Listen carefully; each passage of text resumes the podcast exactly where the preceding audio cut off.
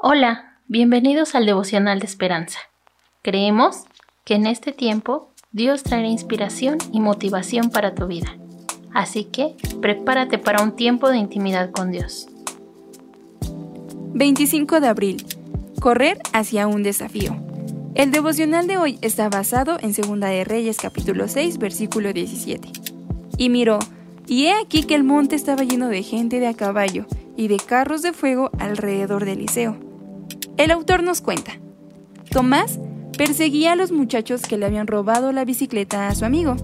Sin un plan, lo único que sabía era que tenía que recuperarla.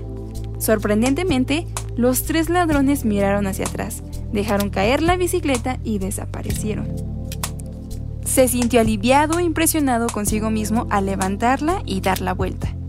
Fue entonces que vio a Juan, su musculoso amigo que había venido corriendo detrás de él. El siervo de Eliseo sintió pánico cuando vio la ciudad rodeada de un ejército enemigo. Corrió y exclamó, ¡Ah, señor mío, qué haremos! Pero Eliseo le dijo que se tranquilizara. Más son los que están con nosotros que los que están con ellos.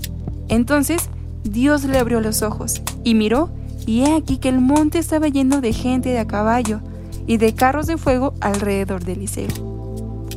Si te esfuerzas por seguir a Jesús y hacer lo correcto, tal vez corras algunos riesgos, perder la reputación o la seguridad, o incluso el sueño a preguntarte qué sucederá. Recuerda que no estás solo.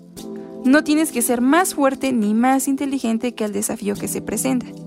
Dios está contigo y es más fuerte que cualquier rival. Si Dios es por nosotros, ¿quién contra nosotros? ¿Quién?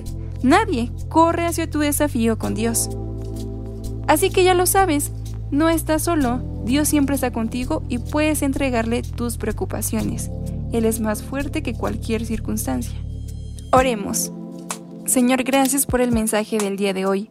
Gracias por recordarnos que si tú eres con nosotros, ¿quién contra nosotros?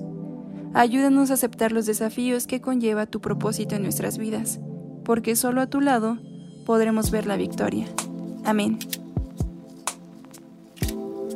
Esperamos que hayas pasado un tiempo agradable bajo el propósito de Dios. Te invitamos a que puedas compartir este podcast con tus familiares y amigos para que sea de bendición a su vida. Puedes seguirnos en Facebook, Instagram y YouTube como Esperanza. Hasta mañana.